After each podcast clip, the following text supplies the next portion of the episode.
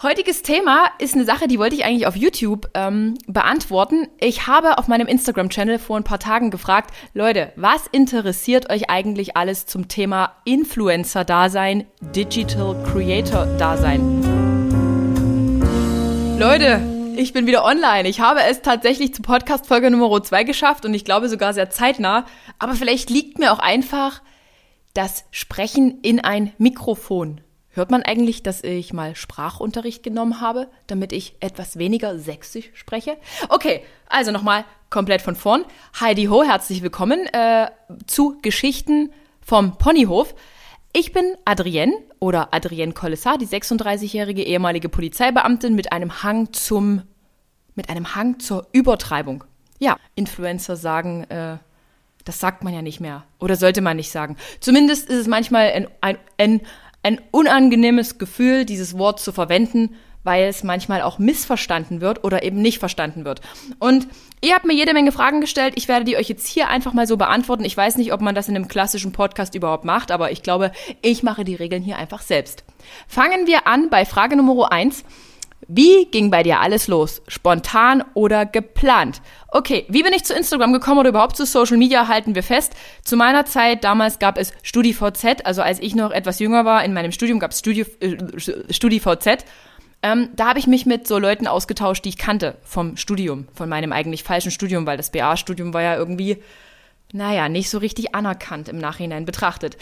Ähm, ich bin ja zu Social Media gekommen, da war ich 30. Ich habe mit 30 ein Sportlerprofil auf Facebook eröffnet und zwar im Dezember, November oder Dezember 2014, nachdem ich den Vizetitel der deutschen Meisterschaft in der Bikini-Klasse Bodybuilding in der Tasche hatte. Und zwar aus dem Grund, weil ich meine gesamten Polizeibezüge tatsächlich für Wettkämpfe aufgebraucht habe. Also nicht komplett, aber solche Bodybuilding-Wettkämpfe sind halt tatsächlich insofern teuer, da man ja in, in einem Hotel schläft. Man hat Fahrtkosten, man hat Flugkosten, die Bikinis kosten, keine Ahnung, glaube ich, ab 300 Euro aufwärts und noch viel, viel, viel teuer, teurer. Ihr könnt es euch nicht vorstellen. Da gibt es den Schmuck, die Farbe, das, die spezielle Ernährung und irgendwie war es sehr teuer.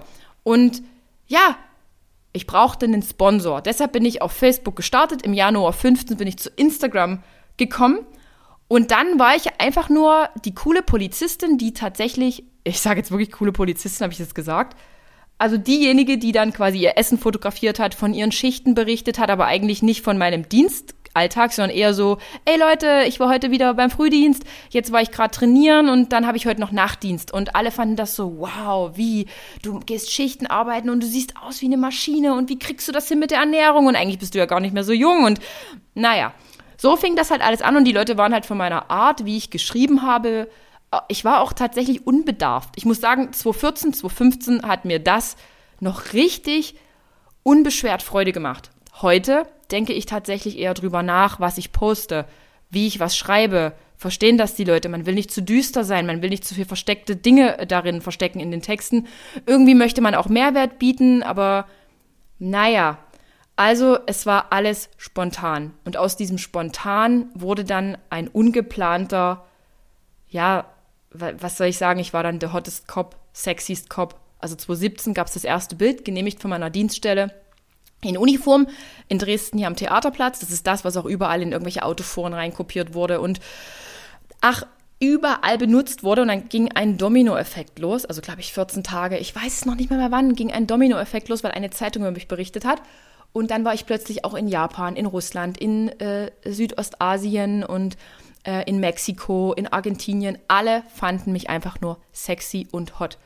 War nicht unbedingt gut, aber auch nicht schlecht. Heißt, es sind mir viele liebeswütige Männer gefolgt. Diese Follower-Ohr hat nicht mehr aufgehört zu drehen. Also nein, ich habe nie Follower gekauft. Es war aber nie mein Wunsch, ein Social-Media-Star zu werden. Aber ich sehe mich auch nicht als Star. Ich bin halt einfach, eigentlich bin ich eine ganz normale Frau. Ja, genau. So sieht's aus. Die Frage ist hoffentlich beantwortet. So.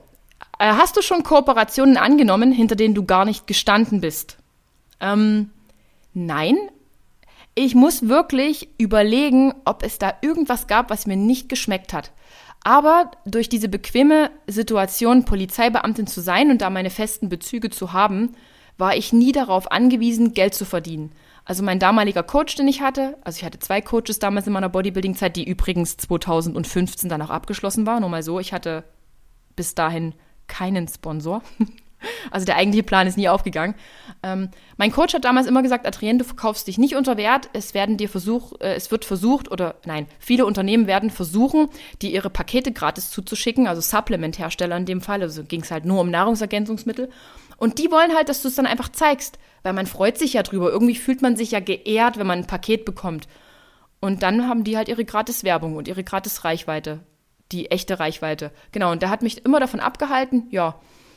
Und somit, ich habe nie was gemacht, was ich nicht wollte, aber ich habe auch nie irgendwas Schlechtes machen müssen, weil ich mir meine Produkte, die Produkte, die ich bewerbe, tatsächlich anschaue. Also ich prüfe die, ich lasse die mir zuschicken und sage dann okay oder nein, danke. Genau. Ähm, wie laufen die Verhandlungen mit den Firmen ab? Also, ihr müsst euch das so vorstellen. Wir drehen mal die Uhren ja zurück, als ich noch Polizeibeamtin war.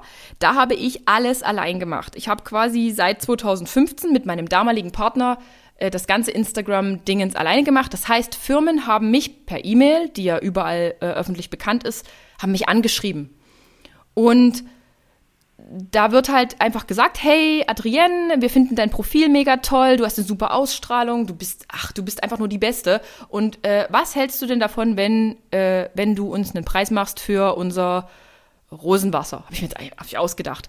Ähm, was würde es kosten, ein Foto, äh, wenn du ein Foto postest, oder was kostet eine Story, was kostet ein Bundle? Äh, sende uns mal dein Media Kit zu. Jetzt kommt mal der größte Witz.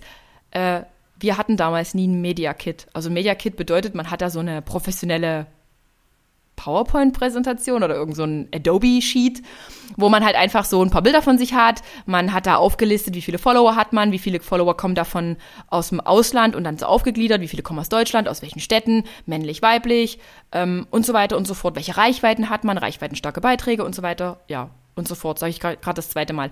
Also da wirst du, also du machst dich schon nackig. Also das, und sowas schickt man eigentlich der Firma, aber sowas hatten wir nie. Ich hatte sowas bis letztes Jahr tatsächlich nie und habe einfach nur so Pi mal Daumen und da habe ich dann mal mit dem geredet und mit dem in Dresden. Wir sind ja nur nicht der Nabel der Welt. Ich habe einfach irgendwelche Preise haben wir angesetzt und wir haben uns dann immer weiter rangetastet. Naja, so kommt das zustande. Die fragen bei dir an und dann wird halt einfach über das, was die von dir wollen, verhandelt. Also die sagen halt, nee, wir haben aber nur das Budget oder der Kunde hat das Budget. Also meistens ist ja auch so, dass nicht die Firma selber anfragt, sondern meistens sind es Agenturen, die ganz viele Kunden betreuen. Ja, und so kommt das zustande. Und dann kann es auch mal vorkommen, dass man viele E-Mails hin und her schreibt, dass man telefoniert, telefoniert, telefoniert, telefoniert und am Ende kommt trotzdem nichts zustande, weil man doch sagt, nee. Oder manche Firmen sind sogar so, die sagen, nö, was zum Testen schicken wir jetzt nicht zu. Also entweder du findest es gleich gut oder nicht. Also es ist immer unterschiedlich. Seit März letzten Jahres aber habe ich ein Management und das habe ich auch, auch nur, weil ähm, sich Thilo und Michelle, so heißen die beiden, die Sports mega um mich bemüht haben. Also ich wollte Tilo nie, ich wollte nie wieder ein Management, denn mein Ex-Partner und ich hatten schon mal einen Probelauf mit einem Management, 2016 und 2017 und ich glaube, äh, 2017 hatten wir abgeschlossen und den Vertrag abgeschlossen und 2018 bin ich dann richtig viel Geld an den Rechtsanwalt losgeworden, weil das Management mich einfach nur über den Rettich gezogen hat. Also hat eigentlich, eigentlich nicht viel gemacht und hat einfach meine Bestandsverträge genommen und die Provision abkassiert. So läuft es halt erstmal ab. Also es ist jetzt nicht einfach so, dass man dann irgendwie, dass dann ein Scheck kommt und man macht da irgendwas, sondern man wird, man verhandelt, man muss auch wissen, um was es geht. Manchmal gibt es auch Verschwiegenheitserklärungen. Das ist eigentlich so, das ist so wie so ein normaler Vertrag, wie wenn eine andere Firma irgendwas einkauft irgendwo. Man muss sich da schon so ein paar Gedanken machen, man muss sie auch umsetzen können. Man muss auch so die Manpower haben, man muss, der Fotograf muss passen, Videoqualität und ja, man, man, man, ja, da gibt es viele Faktoren, die dann halt eben abgefragt werden. So, wie gehst du damit um, wenn dein Job nicht ernst genommen wird? Das ist ja dieses Thema, was ich am Anfang schon sagte. Es, ähm, es ist nicht immer leicht zu sagen, dass man Influencer ist, Influencer, Influencerin ist. Ich meine, wenn ich das meinen Eltern sage, die verstehen bis heute nicht, was ich mache. Das ist jetzt nicht böse gemeint, aber meine Eltern sind über 60 und die hätten es natürlich gern gehabt, a, dass ich bei der Bank geblieben wäre, weil das ist ungefährlicher, oder b, jetzt zum Schluss lieber Beamtin ge ja, ich sage ich zweimal geblieben wäre oder dass ich einfach meinen Beamtenjob bis zu meinem Lebensende gemacht hätte, weil sich das halt einfach so gehört. Man lernt einen Job und man arbeitet halt bis zum Ende des Lebens in dem Job. Aber die Welt ist halt heute anders und ähm, ich bin halt einfach jemand, ich probiere unglaublich gern viele Dinge aus und ich muss ehrlich sagen, ich würde auch wahnsinnig, wahnsinnig gern mal bei der Müllabfuhr mitfahren. Ich würde gern mal an Autos schrauben. Ich würde auch gern mal in der Altenpflege mithelfen, im Krankenhaus arbeiten, keine Ahnung, Schmuckverkäuferin sein. Ich würde gern unglaublich viele Jobs machen, aber das ist ja, ist ja eigentlich rein praktisch unmöglich. Naja, äh, aber eigentlich komme ich jetzt äh, gar nicht mehr richtig zurück zur Frage, wie, wie gehe ich damit um, dass der Job nicht ernst genommen wird. Ja, jetzt kommt's halt. Influencer wird, Influencern wird ja nachgesagt oder Content Creatern wird nachgesagt, dass die einfach unglaublich viel Geld bekommen für einfach gar nichts. Viele machen halt viel Bullshit. Klar, viele halten äh, einfach nur Produkte vor die Kamera, hinter denen sie nicht stehen, die sie nicht kennen, die nachweislich vielleicht sogar gefährlich sind, gesundheitsgefährdend sind, was man ja aber nicht so laut sagen darf. Ich werde auch niemals irgendwelche Marken nennen. Aber ja, dann kommen halt noch diese ganzen ähm, TV-Format-Influencer hinzu, die tatsächlich auch nie mal einen richtigen Job gemacht haben. Im Sinne von, wenn man jetzt als richtigen Job nur die Jobs betrachtet, die außerhalb vom Influ äh, von dieser Content Creator, Social Media Welt betrachtet. Ja, und es gibt halt tatsächlich auch Leute, die wollen einfach nach der Schule Influencer werden, was aber an sich nichts Schlechtes ist, denn es ist gottverdammter Gottverdammter Mist, es ist ein Vollzeitjob. Es ist wirklich ein Job, wo du dich von Montag bis Samstag 24-7 rein theoretisch beschäftigen könntest. Ich meine, ich bin jetzt hier eine One-Man-Show. Ich kläre euch nochmal kurz auf. Ich habe jetzt Thilo und Michelle, die mein Management darstellen, wo ich froh bin, dass die einfach mit diese ganzen Verhandlungen über Zahlen, wovon ich keinen Plan habe. Also ich muss auch manchmal sagen, es ist manchmal besser, Dinge abzugeben, von denen man keine Ahnung hat. Ähm, ja, da unterstützen die mich. Ich verliere immer wieder den Faden. Ähm, aber letztendlich gehört ja auch viel mehr dazu. Man muss ja die Leute unterhalten. Ich bin eine Alleinunterhalterin. Ähm, man möchte gern auf Instagram coole Fotos machen. Man möchte aber auch Videobotschaften bringen. Man möchte Mehrwert bringen, Rezepte veröffentlichen. Eigentlich will ich auf YouTube noch ein bisschen Bandscheiben-Real-Content bringen. Die YouTube-Videos muss jemand filmen, die YouTube-Videos muss jemand schneiden. Ich möchte gern diesen Podcast machen. Mache ich jetzt hier einfach so irgendwie.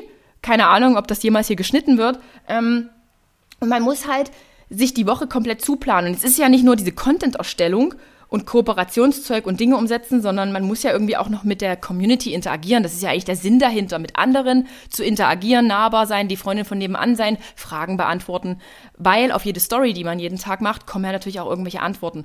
Das heißt, man verwaltet sich eigentlich 24-7 selbst. Und dann kommt noch das ganze Thema äh, Unternehmer sein hinzu, quasi Steuerberater-Sachen, äh, wie gesagt, Einkommenssteuer, Umsatzsteuer, Gewerbeamt verlangt Geld, die äh, Industrie- und Handelskammer verlangt Geld und man muss sich dann irgendwie verwalten. Wenn man jetzt Angestellte hat, ist das vielleicht noch eine ganz coole Sache, aber ich bin noch nicht auf dem Level, dass ich hier die krassen Angestellten habe. Also ja, ich habe einen Fotografen, der äh, auf Stundenbasis für mich arbeitet, aber auch hobbymäßig gibt es da Leute, auch Rick hat mich schon fotografiert, also hobbymäßig gibt es auch Leute, die mich unterstützen. Ich habe einen Videografen hier gesucht, der für einen schmalen Taler ähm, den härtesten Job der Welt hat, vermutlich.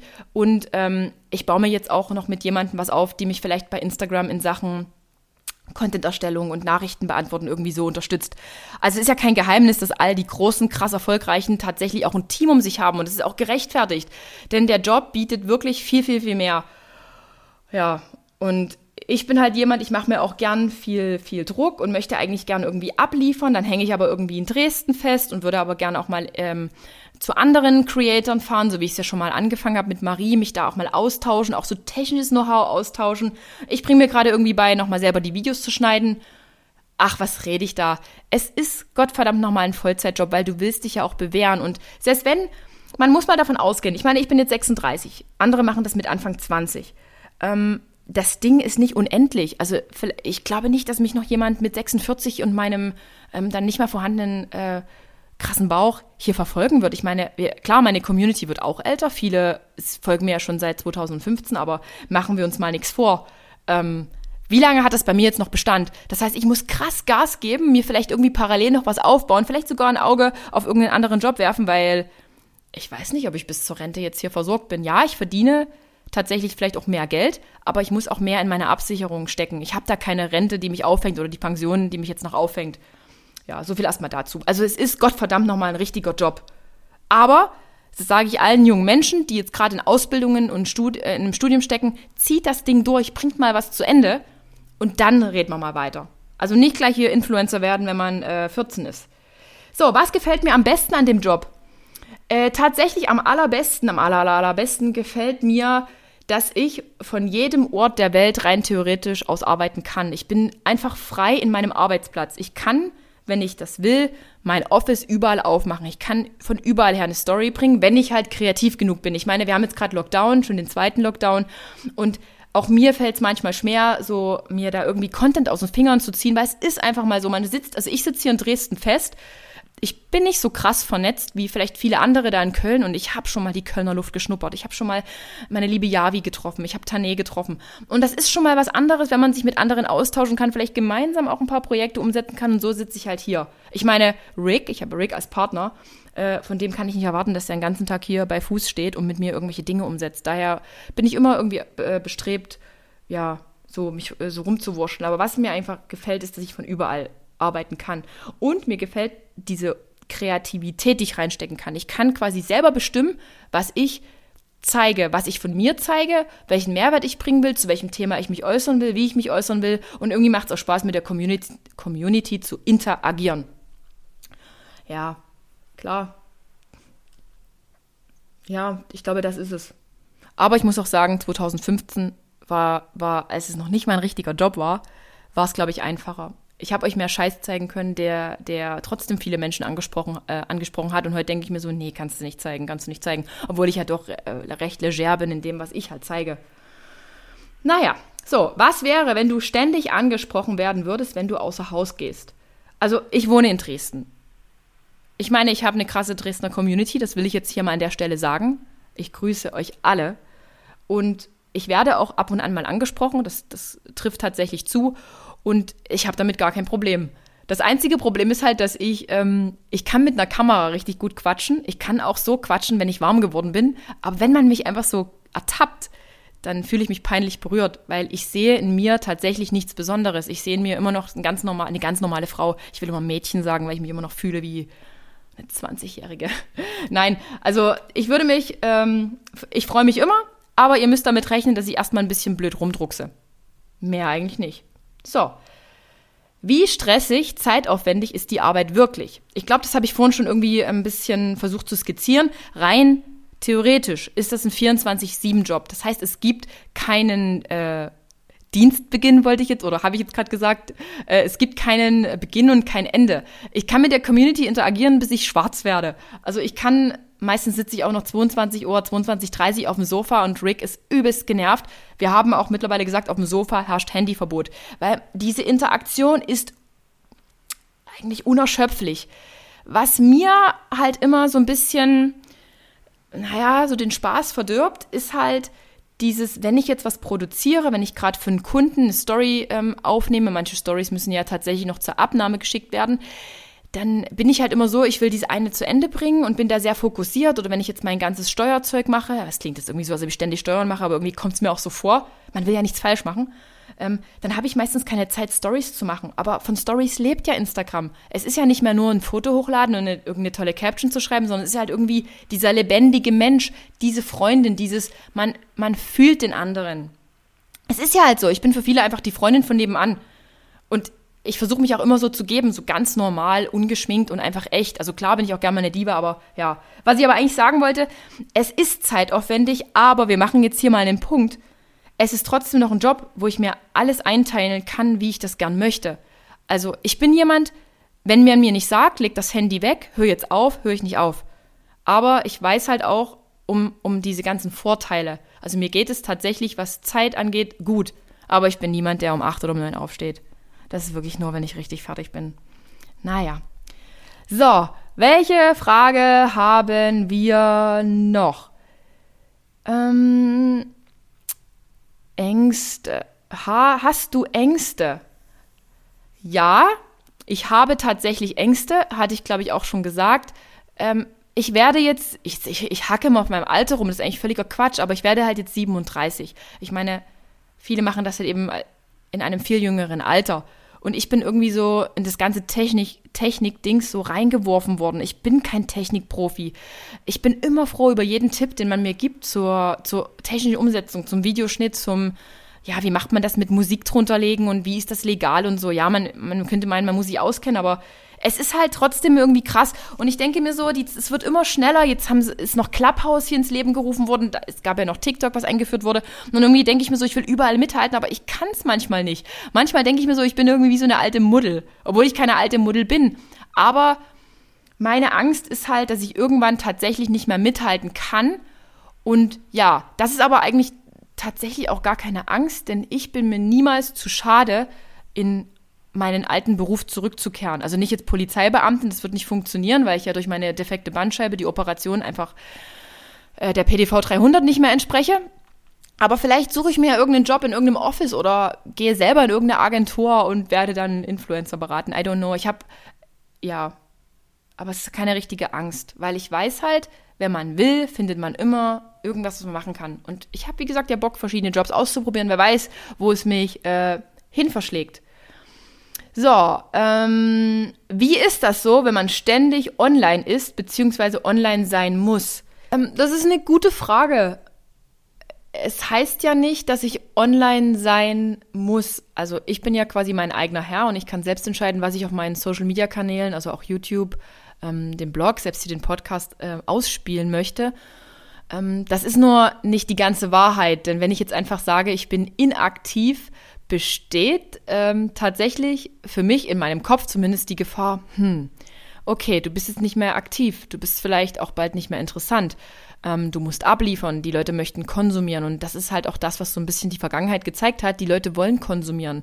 Ich habe manchmal so subjektiv das Gefühl, man muss sich immer wieder selbst übertreffen, man gerät schnell in Vergessenheit, weil einfach unglaublich viele und auch unglaublich viele gute Content Creators ich glaube, es heißt Creators existieren.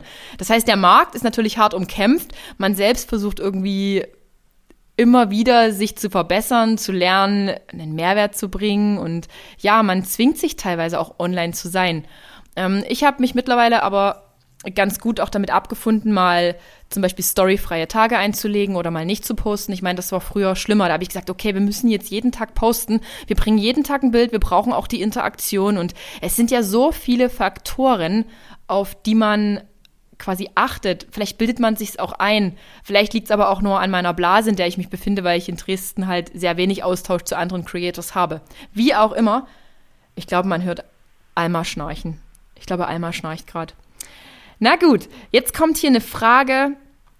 Ähm, ich denke, das interessiert so ziemlich die meisten und die Frage wird auch immer wieder gestellt, auch bei anderen normalen QAs von mir, die nichts damit zu tun haben. Wie viel verdienst du durch deine Kooperationen? Ta ta ta ta. Ich glaube, das ist die häufig, häufig gestellteste Frage überhaupt. Also diese Frage wird mir in so ziemlich allen QAs, die ich mache, unabhängig vom äh, Content Creator Dasein gestellt.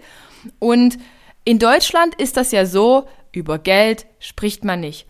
Ich finde, das hat auch zum Teil seine Berechtigung. Auf der anderen Seite kann ich auch verstehen, dass Leute neugierig sind und gern wissen möchten, ja, was verdienst du jetzt mit, wenn du ein Foto hochlädst? Ich meine, mich fragen ja selbst Leute bei Instagram, was verdient man denn da je Follower? Bei Instagram verdient man ja nicht je Follower Geld, sondern ähm, es, die Firmen, wie ich ja schon mal anfangs erwähnte, verlangen ja von dir dieses Media Kit ähm, diese Aufstellung, welche Reichweite hat man. Also ich meine, ich habe über 500.000 Follower, aber Instagram hat ja auch immer so eine Reichweiteneinschränkung und nicht alle meine Follower sehen meine Beiträge, nicht alle meine Fo Follower kommen aus dem deutschsprachigen Raum, nicht all meine Follower sind interessant für vielleicht deutsche Firmen.